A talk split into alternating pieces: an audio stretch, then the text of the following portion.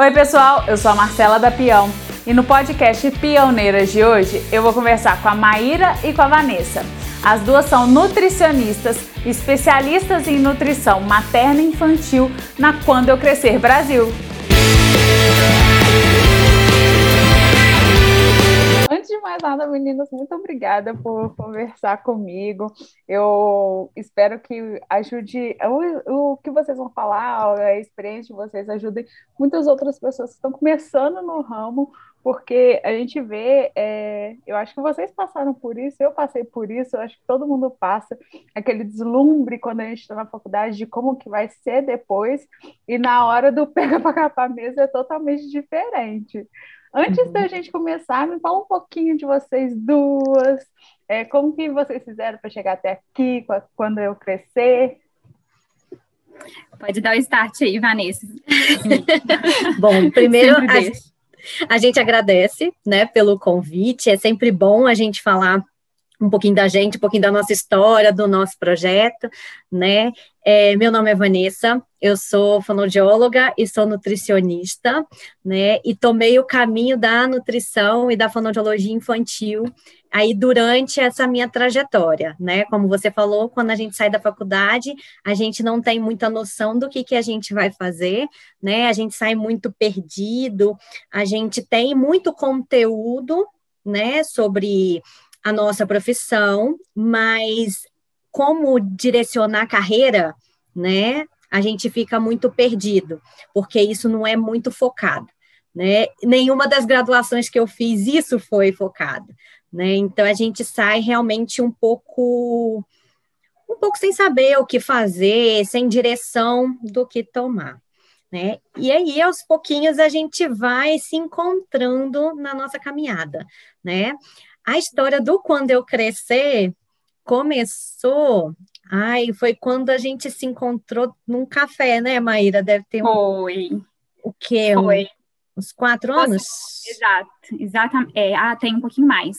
Um pouquinho hum. mais que aí começamos a conversar um pouquinho, né? Porque ah. nós duas a gente já tinha esse interesse da materna infantil, a gente gostava da, da área materna infantil, e isso foi, foi despertando essa aproximação. Até né, a gente conversava de vez em quando pelo, por mensagem, até que a gente falou: ah, vamos, vamos sentar e vamos conversar. e aí foi a gente conver, começou a conversar. A princípio, como a gente estava muito focado na parte acadêmica, porque nós entramos no mestrado, no doutorado, a gente não conseguiu dar muita, muito andamento a, ao quando eu crescer. Né? A Maíra também não morava aqui em Juiz de Fora, uhum. fazia o doutorado dela em Belo Horizonte, então a gente não conseguiu estar muito próxima para colocar em prática as nossas ideias uns dois anos depois, né, Maíra, quando você voltou para Juiz de Fora, a gente começou a conversar de novo, e aí veio quando eu cresci e a gente se juntou de verdade para tanto para a parte do atendimento em si, quanto também para a parte de cursos, de palestras que a gente também faz e gosta muito de fazer, né? Então acho que foi foi indo por aí. Vai lá, Maíra. Exatamente. Bom, meu nome é Maíra, então, eu sou nutricionista materno-infantil. Hoje o meu trabalho é mais focado, né, para o atendimento de gestantes, lactantes e adolescentes. Deixei os bebês e crianças para a Vanessa, hoje é a área dela, né. É, a minha trajetória, né, veio como a Vanessa falou, bem parecida a toda a nossa trajetória, exceto pelas duas graduações dela, mas a gente se encontrou no meio desse caminho, no período onde eu estava fazendo mestrado e a pós-graduação voltada para essa área, e a Vanessa me mandou uma mensagem querendo começar a focar mais nessa área, né, Vanessa, fazer a sua pós também. E aí a gente começou essa conexão. É, nesse período, eu tinha uma amiga de outra cidade que iniciou o projeto quando eu crescer com outro foco. Elas não eram nutricionistas, elas eram mães e amigas, e aí começaram assim com a divulgação para alimentação infantil, né, a saúde infantil como um todo. E elas haviam me convidado para fazer uns posts sobre a área da nutrição materna infantil. E aí é, aceitei, só que algum tempo depois elas sumiram, pararam de me convidar e eu falei, o que, que aconteceu? E elas, elas falaram, ah, a gente deixou o projeto um pouco de lado, a gente não vai dar mais andamento, mudamos de foco.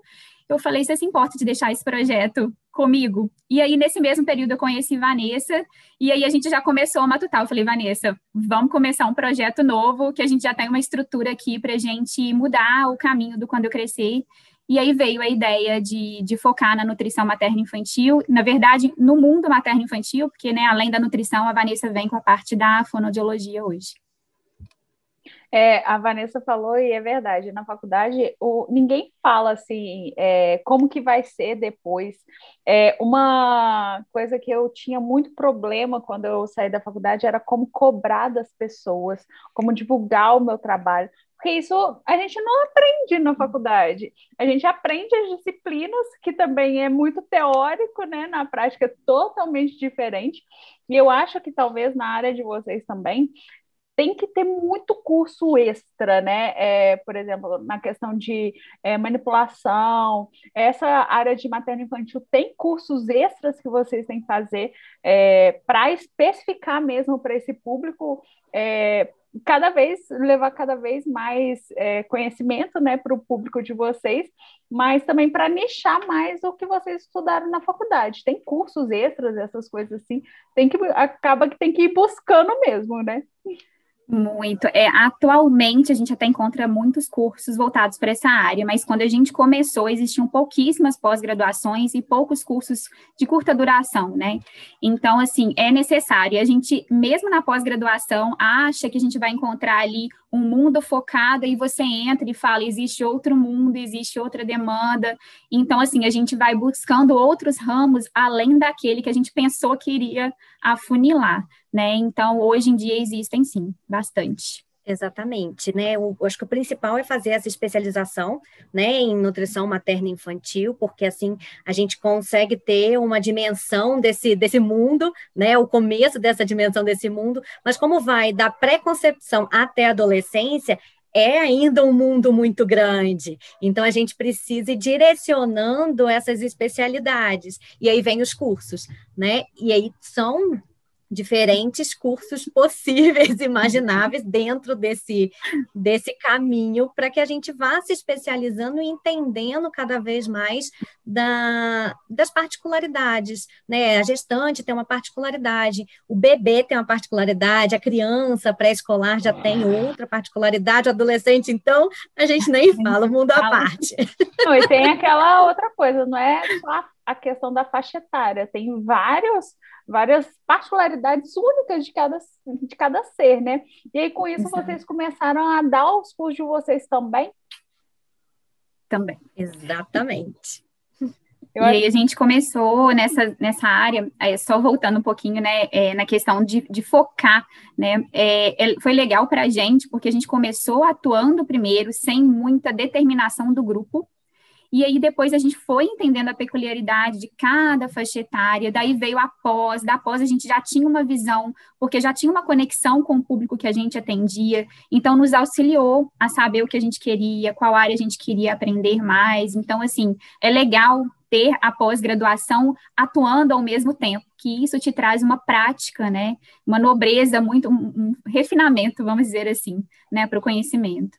E acaba que com a atuação, desculpa te cortar, Vanessa, acaba que com a atuação vocês também entendem melhor com quem vocês querem trabalhar, né? Porque senão Exatamente. fica tudo muito abstrato. Ah, eu gosto de bebês, mas às vezes na prática você não gosta de trabalhar com bebês, por exemplo. Né? Uhum, uhum, Exatamente, exato. né? Porque eu acho que além do estudo, né, quando a gente está tratando do mundo materno infantil, a gente precisa ter algumas habilidades, né? Uhum. A gente precisa gostar primeiramente desse, desse mundo e a gente precisa ter esse dom mesmo, essa vontade de, de fazer, porque é um, um, um, público muito especial, né? Que demanda da gente muito carinho, muita atenção, um acolhimento muito grande. Então, acho que a gente precisa ter algumas características, né, para atender esse público. E em é. relação aos cursos, a gente, né, é, que a gente foi dando, a gente começou com palestras, né, Maíra? A gente uhum. faz cursos de gestantes, é convidada para cursos de gestantes, né, semana de aleitamento. Exato. Como a gente também é professora de uma faculdade aqui em Juiz de Fora. A gente também tem alguns cursos né, particulares, a Maíra mais na, na, no foco dela, eu mais voltado para crianças, então a gente vai, vai se dividindo e se desdobrando um pouquinho. Eu acho que é um outro nicho aí que vocês estão podem atingir muito, que é a questão dos cursos online, porque eu acho que quando a questão da pandemia chegou para ficar com muito mais força do que a gente via antes, e vocês têm muita bagagem para passar. Eu acho que é uma coisa que vocês podem vender mesmo e fazer realmente com. É outro nicho, é o nicho profissional. Mas eu acho que pode ajudar muita gente, porque é, quando a gente está começando é tudo muito perdido. Muito. É, ideias não faltam, né, Vanessa? A gente sempre é, vem anotando a demanda, assim, tanto é, de pais que a gente atende, mães, das crianças em si, e até mesmo durante as palestras, as dúvidas que vão surgindo dos cursos, né, que a gente ministra, é, às vezes de forma mais pontual, a gente vai coletando ali aquelas demandas e a gente sempre pensa, anota, porque vai dar um curso, é preciso, e realmente pensando no que você falou, quem acabou de sair né, da faculdade, é, fica perdido mesmo, né? Precisa ser direcionado. É tudo muito amplo, senão a gente fica, precisa ficar muito tempo na faculdade só para ver tudo. Então, é, esses cursos ajudam muito, muito mesmo. E aí, nisso, com é, pessoas recém-formadas e tudo mais, quais conselhos vocês dariam para quem está começando essa área, ou então quem se interessa pela área materno-infantil? Coisas assim, que ninguém contou para vocês. Vamos lá. Eu, pode começar, então, Vanessa, vai lá. Eu acho que assim, a, se já tem interesse desde a faculdade na nutrição materna infantil, acho que buscar, começar a buscar por uma especialização, né? A, às vezes não esperar a faculdade terminar, porque já tem especializações que você já, come, já consegue começar já cursando a faculdade, então isso já adianta um pouquinho o atendimento, né? Eu acho que a especialização ela traz um, um know-how para a gente, traz uma bagagem muito boa, até para ver dentro do, do, do público, né, do campo materno-infantil, qual desses públicos mais lhe atrai. Né? Então, eu acho que esse era, é, assim, o principal, né? E aí, buscar pessoas dentro da área da nutrição materna infantil que você é, tem, né, é, mais simpatia, mais empatia, para que possa dar conselhos, né, auxílio, para que possa ir mostrando o caminho. Eu acho que isso é interessante. E, né, isso talvez a gente não, não, não teve muito no começo, né? Quem gente da materna infantil pudesse ir direcionando a gente, até porque é um campo muito novo, uhum. né? E a gente que está tendo que desbravar um pouquinho isso em Juiz de Fora. Então agora já tem, né? Temos a, tem a gente, tem vários outros né, que vem surgindo. Então, busquem essas pessoas para que possa ir direcionando. Eu acho que isso vai ajudando também a conhecer mais esse, esse nicho, né, e o que fazer. E hoje com as redes sociais eu acho que já ajuda muito, né? Quando eu formei na fonoaudiologia, por exemplo, não, não tínhamos muito essas redes sociais para fazer essa divulgação. Né? Então, era tudo muito no boca a boca. É claro que o boca a boca ainda ajuda muito, né? Chega muito ainda para a gente pessoas que foram direcionadas por outras pessoas, mas esse auxílio que a internet dá para a gente, eu acho que isso, que isso é muito bacana, mas tem que fazer com qualidade, né? A gente não pode fazer de qualquer maneira, não pode colocar qualquer informação, né? A gente sabe que o sensacionalismo vende, muito. mas nem sempre ele vai ajudar, principalmente quando se trata de público materno infantil, né? Então a gente tem que tomar muito cuidado com com que a gente está expondo, né, em é. relação à informação eu acho que, além de procurar as informações, aí complementando até com, com o que a Maíra falou, é um estágio mesmo nessa área, quando você está na faculdade, talvez seja interessante até para você entender se é realmente a área. Não esperar você formar, né, para ir procurar um emprego, ou então ir trabalhar especificamente para esse nicho. Até porque o estágio eu sou super adepta a estágio na faculdade, quanto mais você puder fazer em áreas diferentes para entender o que que você gosta, o que que você quer fazer, e para você fazer o seu, é, o, seu networking, né? Você conhecer pessoas nessa área, porque na internet a gente tem muito acesso à informação, é, é interessante porque a gente tem que pesquisar bastante a qualidade da informação, mas a internet também ajuda. É, eu acho que são os dois pontos. A internet é ótima, porque você tem muito conteúdo na sua na sua mão e tudo mais, mas também é muito ruim justamente porque você tem muito conteúdo na sua mão. Então, uhum. é, você pesquisar e achar essa pessoa, é, essa pessoa, essas pessoas que podem ser exemplos para você de profissionais, é bem bacana mesmo. É, eu falo que, eu até falo com os meus alunos, né, para colhem nos professores de vocês, né, se gosta da área, fica grudadinho, é, pergunta se precisa de ajuda, acompanha o trabalho do professor. É, às vezes, uma pós, a gente sabe que é oneroso, né? Já ir direto, às vezes, ir para a pós e às vezes não se encontrar ali. Uhum. Então, acho que afunilar ainda dentro do, da, da faculdade, né, do próprio curso, seria legal. Fazer um curso de curta duração, pequenininho, só para ver se é essa área mesmo que você quer, se gosta ou não, e daí já, já deslancha porque eu acho que tem que ter esse primeiro contato, como a Vanessa colocou, tem que ter uma conexão com o público, senão não vai. Você pode amar a teoria, mas na prática é diferente, você tem que ter a conexão. Né? Então, acho que o estágio também é imprescindível. No meu caso, eu fiz praticamente exatamente assim: eu saí, comecei e eu pedi ajuda a uma nutricionista. Eu falei, eu posso sentar do seu lado para eu acompanhar as consultas? E aí eu fui. Dali eu fui entendendo, bom, eu acho que é isso que eu mesmo que eu quero. E daí já seguir a, a carreira. Eu acho que é importante você buscar por não só por pessoas que já estão no mercado, né, que vão te ajudar, que já são reconhecidas, mas também às vezes por colegas, né, por amigos que têm o mesmo interesse em comum, para que vocês possam dar a mão, seguir juntos. Eu acho que ir acompanhado, né, é muito mais fácil e divertido do que às vezes desbravar o caminho sozinha, né? Uhum. É verdade, fora que a gente tem pontos de vista diferentes, então é, a gente ter com quem discutir determinados pontos de vista é interessante para a gente construir também o que a gente está construindo, que é uma área muito nova, né, a materno infantil, e precisa de muito estudo, mas também de muita discussão do que, que é bom, do que, que não é. é. O tempo todo a gente vê é, indicações de coisas e no dia seguinte mudou. Então, isso é, é fórmula muito de discussões que vão estudando e estudando e, e conversando até chegar num ponto em comum.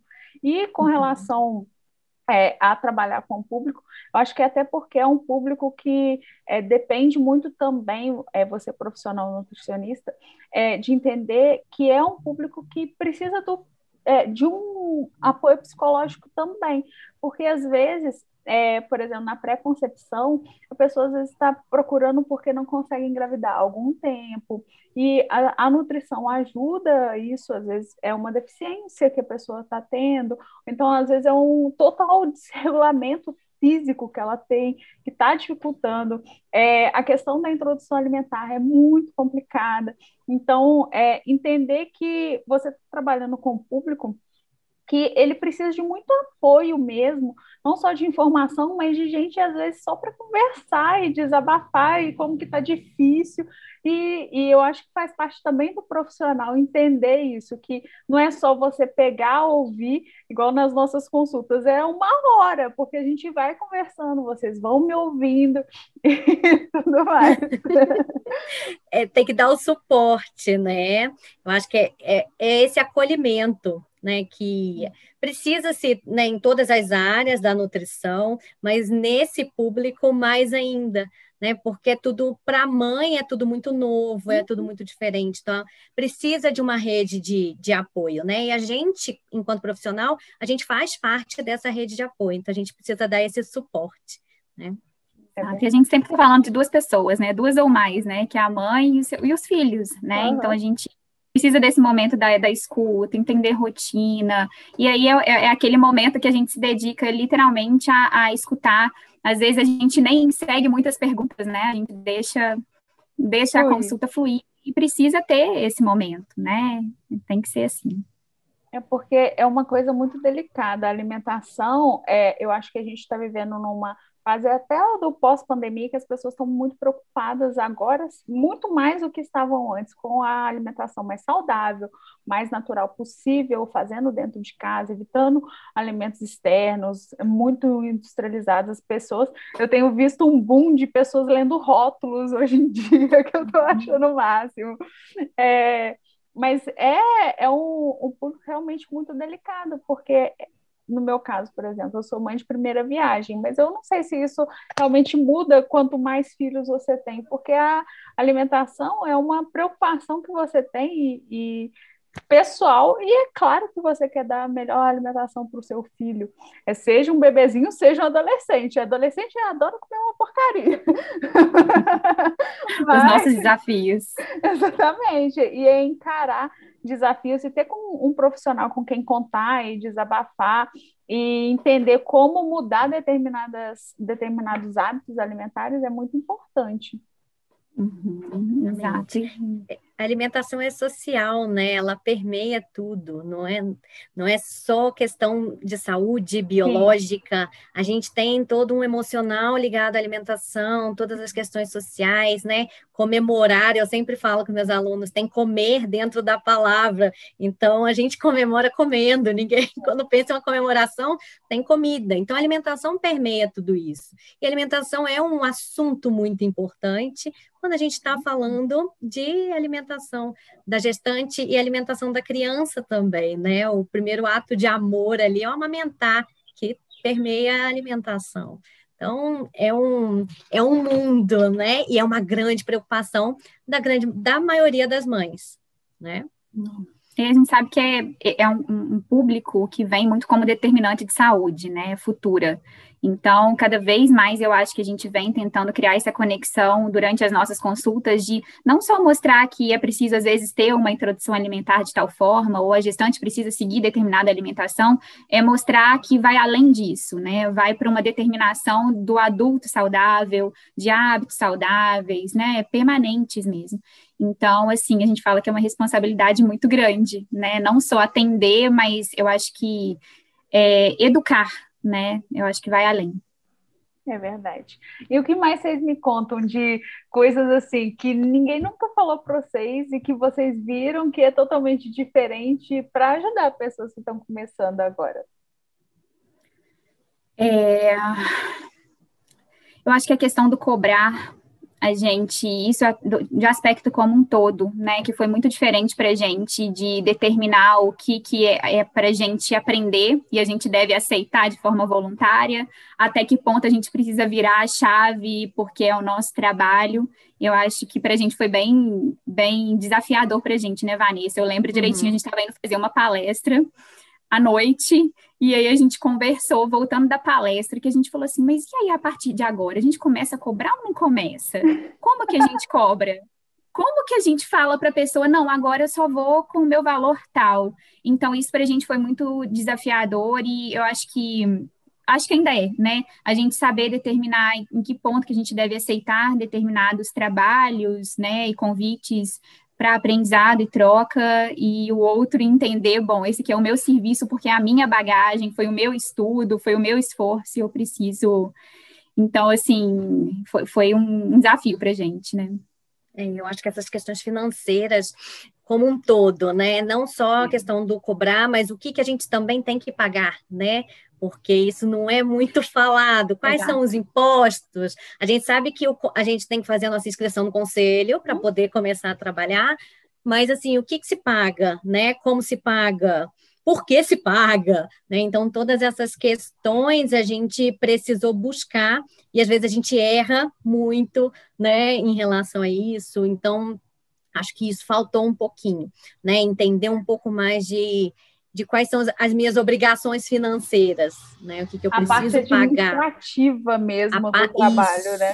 Exato, uhum. exatamente. Toda essa parte financeira que fica por trás, né? É porque todo mundo sabe do conselho. Ah, eu tenho que pagar a anuidade do conselho.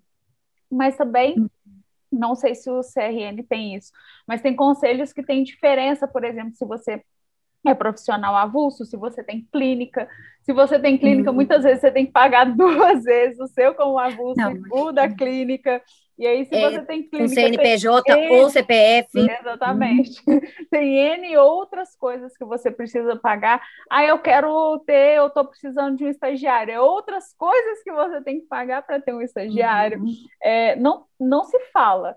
Com relação a cobrar. Uhum eu acho que é uma dificuldade muito grande, principalmente é, da gente colocar valor no nosso tempo. Porque uhum. você colocar o valor monetário no que você já investiu ou investe do, no seu trabalho, nos cursos e tudo mais, é mais fácil, porque você tem um, um valor ali que você fez, né? O quanto que foi uma faculdade, o quanto que foi determinado curso. Agora, o tempo, eu vejo que muitas pessoas têm muita dificuldade. Quanto que é? Qual o valor da minha hora? Qual o valor do, do, da hora que eu estou despendendo do meu conhecimento? É, nesse ponto, eu tive uma aula só em cinco anos de faculdade, que o professor falou a real mesmo, e aí ele contou uma história de um cliente que pediu um trabalho para ele é, de manhã e por volta de uma hora ele tinha entregado e ele tinha cobrado, na época eu acho que era 3 mil reais, um negócio assim. E aí o cliente virou para ele: Nossa, mas você me cobrou 3 mil reais para fazer um trabalho de duas horas. Aí eu, ele falou: Não, eu te cobrei 3 mil reais porque eu, eu fiz uma faculdade para fazer o, o, seu trabalho em duas horas. Eu tive que fazer uma pós-graduação, um mestrado, tive que fazer N cursos para isso, fora o meu tempo de duas horas. Então, as pessoas, é, os profissionais, eu vejo que tem muita dificuldade em valor, valorar mesmo o uhum. tempo despendido e das pessoas, o público em si, entenderem o valor do trabalho do profissional. É, a gente vê, eu acho que agora tá, tem até diminuído um pouco das pessoas tentando negociar o valor, né? É, de querer colocar valor no seu trabalho. Acho que as pessoas estão é, entendendo melhor que isso não se faz, porque, pelo amor de Deus, né, gente? Eu acho que das pessoas entenderem também que não é porque você tem uma hora de contato com a nutricionista que ela só despendeu aquela uma hora. Cara, depois que. Eu não sei como que é o ritmo de trabalho de vocês, mas eu imagino o seguinte: depois que você terminou a consulta, você vai estudar de fato tudo que foi falado com o paciente. Tem toda a questão da disponibilidade do WhatsApp, que eu, eu, acho que depois a gente conversa sobre essa questão de disponibilidade, porque eu acho que dá pano para manga também.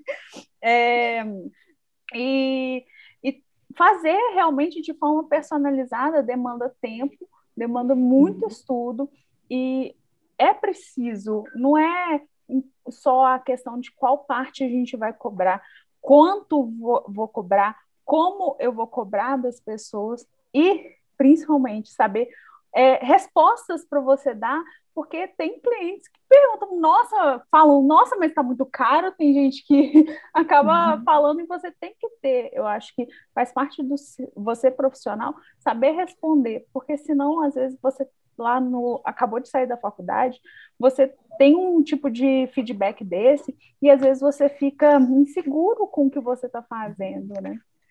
Exato. É, o que eu venho, eu acho que né, a gente também vem conversando um pouco sobre isso, né? É, e a gente vem aprendendo agora que é necessário também, acho que, saber explicar para o cliente antes de você até mesmo passar o seu preço, como que funciona o seu trabalho, para ele entender, assim, o real valor que você está colocando nele. Então, assim, a gente discrimina, né, quando pergunta, vem marcar uma consulta, olha, eu vou te atender em tanto em tanto tempo, de tal e tal forma. Você vai receber o meu suporte pelo WhatsApp por e-mail. Depois da consulta, eu vou avaliar tudo que a gente conversou, eu vou estudar o seu caso, eu vou te dar o suporte depois que saírem os resultados dos exames e o meu valor, né, é tanto, né? Nem o meu preço, o meu valor, uhum. né, do meu trabalho é esse aqui. E aí, normalmente, eu acho que, como você colocou, as pessoas hoje vêm entendendo, né, que se a partir do momento que a pessoa colocou aquele preço ali, né, porque tem um motivo real por trás. Lógico que existem casos e casos, né, de atendimento social, ou pessoas Sim. que você quer ajudar, que você sabe que não tem condição, mas que Sim. você poderia, esses são casos à parte, né, mas eu acho que, em geral, eu acho que é, é legal você explicar o seu trabalho, como que ele funciona, o quão ele é importante, e coloque o seu valor, né. Exatamente, a gente, depois de um tempo, né, Maíra, começou a fazer isso, né, explicar aquilo que a gente realmente estava entregando, né, o que, que a pessoa teria com o nosso acompanhamento, né, as pessoas têm uma ideia, do que, que vai ser na, na, na consulta do nutricionista, mas não sabe de fato o que o nutricionista entrega, né? O que, que ele vai fazer durante a consulta. Então, a gente tem explicado isso e, de fato, isso tem ajudado as pessoas a entenderem um pouco melhor o valor. Né? Se está dentro também daquilo que ela está disposta ou não a, a pagar mas é pelo nosso trabalho, né? É verdade. É por tudo aquilo que vocês investem, já investiram, e pensando de, eu acho que para complementar a ideia, não sei se vocês fazem, mas é muito comum quando a gente acabou de sair da faculdade, é permuta com trabalho. É, uhum. Entender que permuta também é valor você também está despendendo o seu tempo ali. Então, é importante você saber o, o seu valor do seu trabalho até para você permutar, porque se você está permutando, você está despendendo o seu tempo, a pessoa está pagando pelo serviço e isso também tem um preço. Então, uhum. acontecem várias formas de pagamento, não só permuta, várias formas. Essa questão social também, você entender co, o como você pode jogar a sua cintura, né? Como que você pode uhum. trabalhar é, com relação ao financeiro, mas entender que as contas, infelizmente, você não pode falar com a CEMIG que hoje não, que hoje não vou te pagar. Né? Então, as contas continuam chegando, e quanto mais rápido a gente entender que precisa sim cobrar, é, uhum. e principalmente mais do que nunca, valorizar o nosso esforço, nossos, os nossos investimentos, melhor é para a gente como profissional. É entender uhum. também que você desvalorizar, você cobrar muito abaixo do valor de mercado, não vai te ajudar a ter mais uhum. paciente, né? Só está te desvalorizando, desvalorizando a profissão como um todo, né? E e as pessoas acabam que elas enxergam aquele que está com valor muito abaixo do mercado Sim. Como aquele profissional que talvez não seja tão bom assim, Sim. né? E você pode ser um excelente profissional. Então Sim. eu acho que a gente precisa se valorizar também porque a gente acaba desvalorizando a profissão como um todo, né? E desvalorizando profissionais que buscam e que correm muito atrás. Uhum, exatamente. E tem até, eu estou lembrando, assim, mudando um pouquinho de assunto, né, sobre coisas importantes, é, material de consultório, né, Vanessa? Às vezes a gente sai da faculdade e fala, vou começar a atender. Aí olha no Instagram dos profissionais que já estão na área há muito tempo, ah, eu vou comprar a balança X, a bioimpedância Y, o material tal, e investe muito, uhum. e no final das contas, às vezes você não vai usar metade do material que você comprou. Então, assim, eu sempre oriento é começar pelo básico, vai para o consultório e vê o que você precisa. Não olhe o outro profissional, porque o trabalho dele funciona dessa forma dessa forma. Busque como você quer atender, o que você vai precisar no seu dia a dia, porque é um investimento que faz, né? A gente já cometeu esse erro, né? A gente tem aparelho oh. parado porque não precisava, não precisava. A gente achou que seria um instrumento legal e não valeu a pena. Então, assim, vai devagarzinho nos gastos, porque às vezes vai além né, do que a gente precisa. E aí, complementando essa ideia, eu acho que de aparelhos a gente pode falar de livros também. Porque é um, livros, livros profissionais são caríssimos.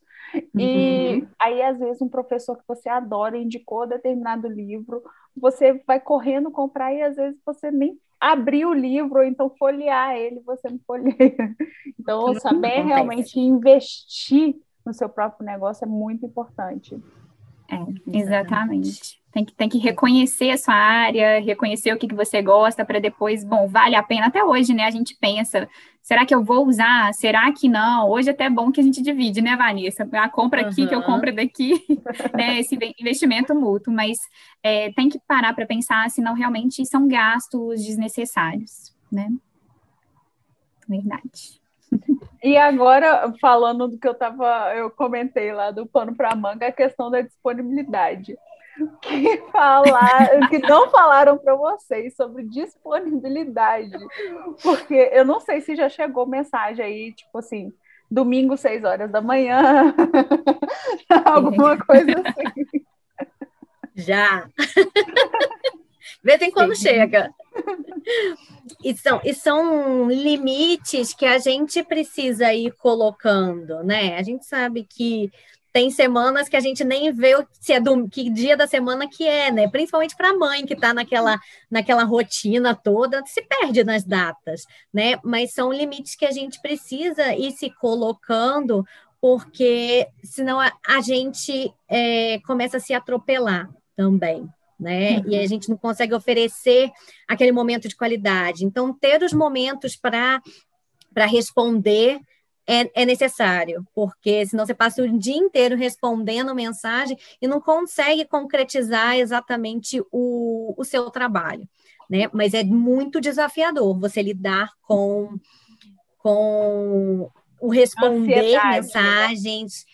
isso, com responder rede social também. Então, são muitas as mensagens que vão chegando e não é tão, tão fácil. A nossa ansiedade também uhum. né? A gente tem a ansiedade do, de quem está mandando, mas tem a nossa ansiedade também de, que, de querer resolver todas as situações, uhum. né? É, e o público materno-infantil é um público que, assim, a criança não, não, sabe que é domingo, não sabe que é sábado, que, né, a demanda uhum. dela ali pode esperar uma gestante tem urgência também, né, em determinadas questões. Então a gente não sabia, pelo menos eu quando comecei a atender esse público, que teria essa procura, né, até mesmo nos finais de semana, tirando dúvidas. Mas é como a Vanessa falou, a gente precisa separar um pouquinho, né, é, e conversar com o, o, paciente, olha, meu horário de tirar dúvidas, ou os meus dias de tirar dúvidas, é tal, tal horário, eu vou te retornar, porque senão a gente realmente a gente fica por conta, e a gente quer a gente também quer. Só que se a gente for responder a cada paciente, e assim, eu sempre falava com a Vanessa também, não é uma simples resposta, porque a gente tem que é, recapitular todo o atendimento que aconteceu com o paciente. A gente abre prontuário. Às vezes é uma pergunta assim determinada que a gente precisa olhar um artigo, olhar um capítulo de livro para ver se é possível ou não responder aquela pergunta. Então demanda muito mais do que abrir o WhatsApp ou abrir o e-mail e, e responder. Então, tem que pôr o limite mesmo para conseguir ter até mesmo a saúde mental do, do profissional, né? Eu acho que é entender que você é profissional, sim, mas que você também é pessoa antes de Exato. mais nada. Então, você é, para você ser um bom profissional, você precisa também ter o seu tempo de qualidade como pessoa. Você precisa daquele tempo de relaxamento que você se desliga. A gente, quando a gente empreende, a gente nunca desliga, essa que é a verdade. Né? A gente sempre está uhum. pensando em alguma coisa que a gente quer trazer e o que, que a gente quer fazer, algum curso que a gente quer dar, algum curso que a gente quer fazer. É, a gente sempre está pensando. Só que a questão do atendimento ao público é uma coisa que é desgastante, porque você tem que abrir aquilo, você tem que pesquisar, você tem que procurar. Então, não é só aquele tempo de uma resposta de um texto. Você tem que procurar saber para dar aquela resposta. Então, por mais que seja uma coisa mais simples possível, pode ser uma pergunta simples é, que tem uma resposta genérica, mas às vezes para aquele aquela pessoa você tem pelo menos abrir o prontuário mas uhum. você tem que ter é, esse espaço seu, é, de seu tempo de qualidade. E é muito difícil quando a gente está começando a gente entender isso, porque a ansiedade do paciente, a nossa ansiedade, eu tenho uma ansiedade com a questão da notificação, a uhum. bolinha ali me incomoda e se eu vejo eu tenho que responder. então, é por isso que nos finais de semana é, eu tenho telefone só profissional e nos finais de semana eu não, não respondo, eu não pego nele, porque senão realmente começa a ficar muito desgastante e a gente não tem tempo nenhum, é, nem para colocar a, os nossos pensamentos de trabalho em ordem. Uhum. E aí, como você falou, a gente não desliga, por mais que às vezes a gente não responda ao paciente naquele horário, se a gente abrir a notificação e ver sobre o que, que é, você vai ficar matutando uhum o final de semana inteiro sobre uhum. aquele assunto. Então, assim, tem que realmente separar esse momento e, e acho que tudo é conversado com o paciente antes. Se é conversado, ele vai entender, olha, ele não atende no final de semana, mas segunda-feira pode ter certeza que a gente vai dar o retorno, né? Então, é, acho que tudo é conversado. Sim, sim. É, agora, para a gente encerrar aqui, eu também não quero tomar muito tempo de vocês, porque eu sei que é tudo muito corrido por aí também. É, eu queria que vocês me contassem um segredo, assim, é, que ninguém nunca contou para vocês sobre como é empreender com mães, com bebês, com crianças, com adolescentes, um segredo. Ai, segredo. Poxa. que a Ai. gente não tenha contado. É que ninguém contou para vocês e foi é, uma coisa que vocês sejam se surpreenderam quando vocês viram como que era, alguma coisa assim. Porque é, quando vocês começaram, é, não tinha muito disso, né? Da, da área materna infantil, pessoas, principalmente aqui em Juiz de Fora, fazendo essa área e tudo mais. É, então, eu acho que determinadas coisas vocês foram desbravando mesmo. É, uma dessas, é, dessas coisas que vocês desbravaram Oh, eu pensei aqui, não sei se é um segredo, acho que seria mais um conselho, né? Buscar os profissionais né, que estão envolvidos no cuidado, né, seja com a gestante, seja com a criança. Eu acho que essa aproximação que a gente faz dos profissionais, ela é muito importante, não só para o uhum. paciente que a gente está atendendo, porque essa discussão de casos, ela é muito proveitosa para todos, para nós, ou para os médicos ou outros profissionais que atendem aquele indivíduo. Isso é muito bacana, essa troca de informações. A gente é, beneficia o paciente, mas a gente se beneficia porque a gente aprende muita coisa, né? A gente aprende sobre a área do outro, né? Claro que a gente não vai é, fazer o que o outro faz, mas a gente tem um pouco mais de conhecimento, até para saber também quando chega o nosso limite, quando é a hora da gente encaminhar para outros profissionais. E além disso, isso é um network, é um contato enorme, né? Os outros profissionais começam a conhecer você e começam a, a entender que você é um profissional que dá para trabalhar junto, né?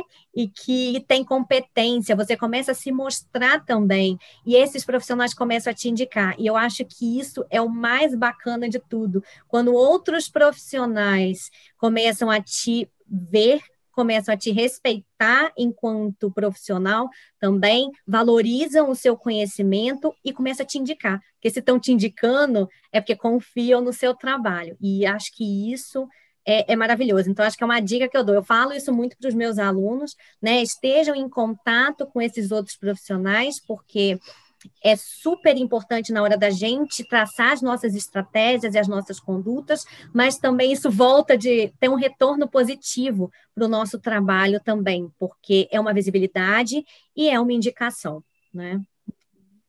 É, eu acho que nem, né, não foi nem um segredo, né? Foi uma surpresa mesmo para a gente quando a gente começou a atuar aqui em Juiz de Fora.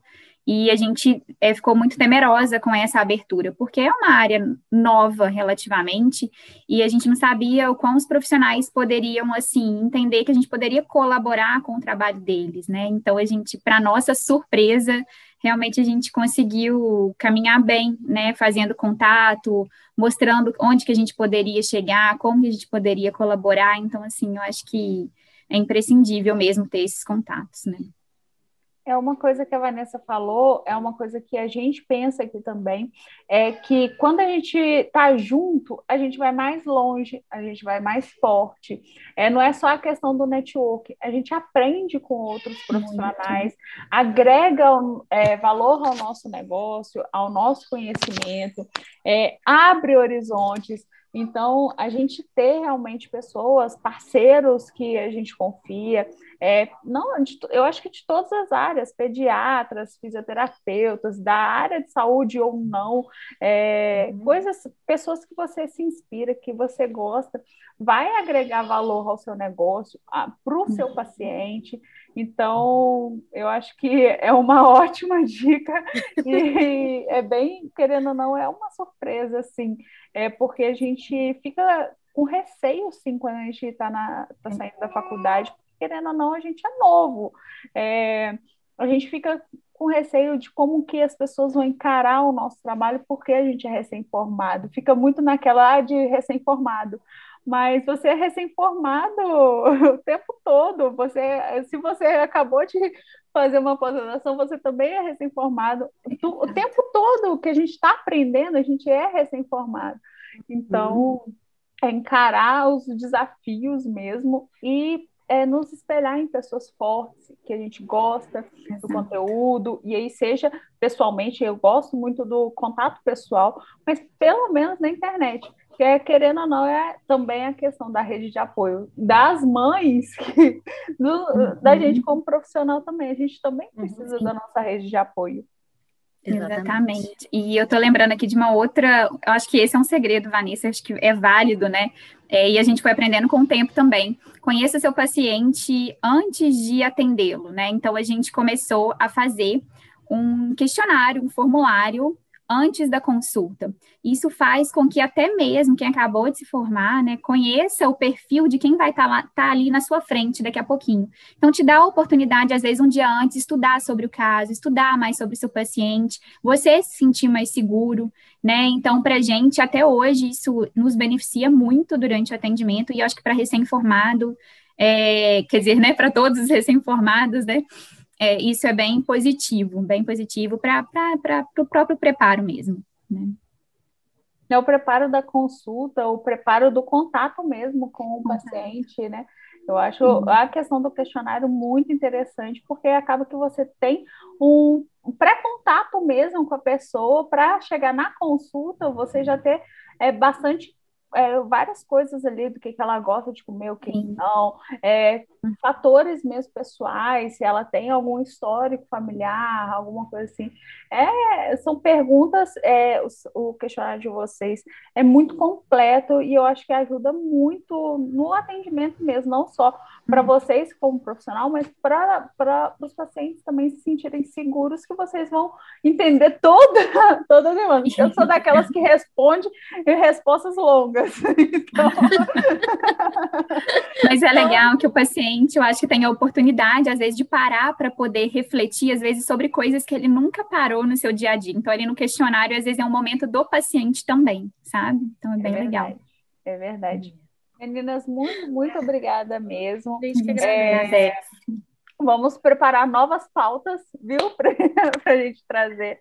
É, muito obrigada pelo é, tempo de vocês disponibilizado.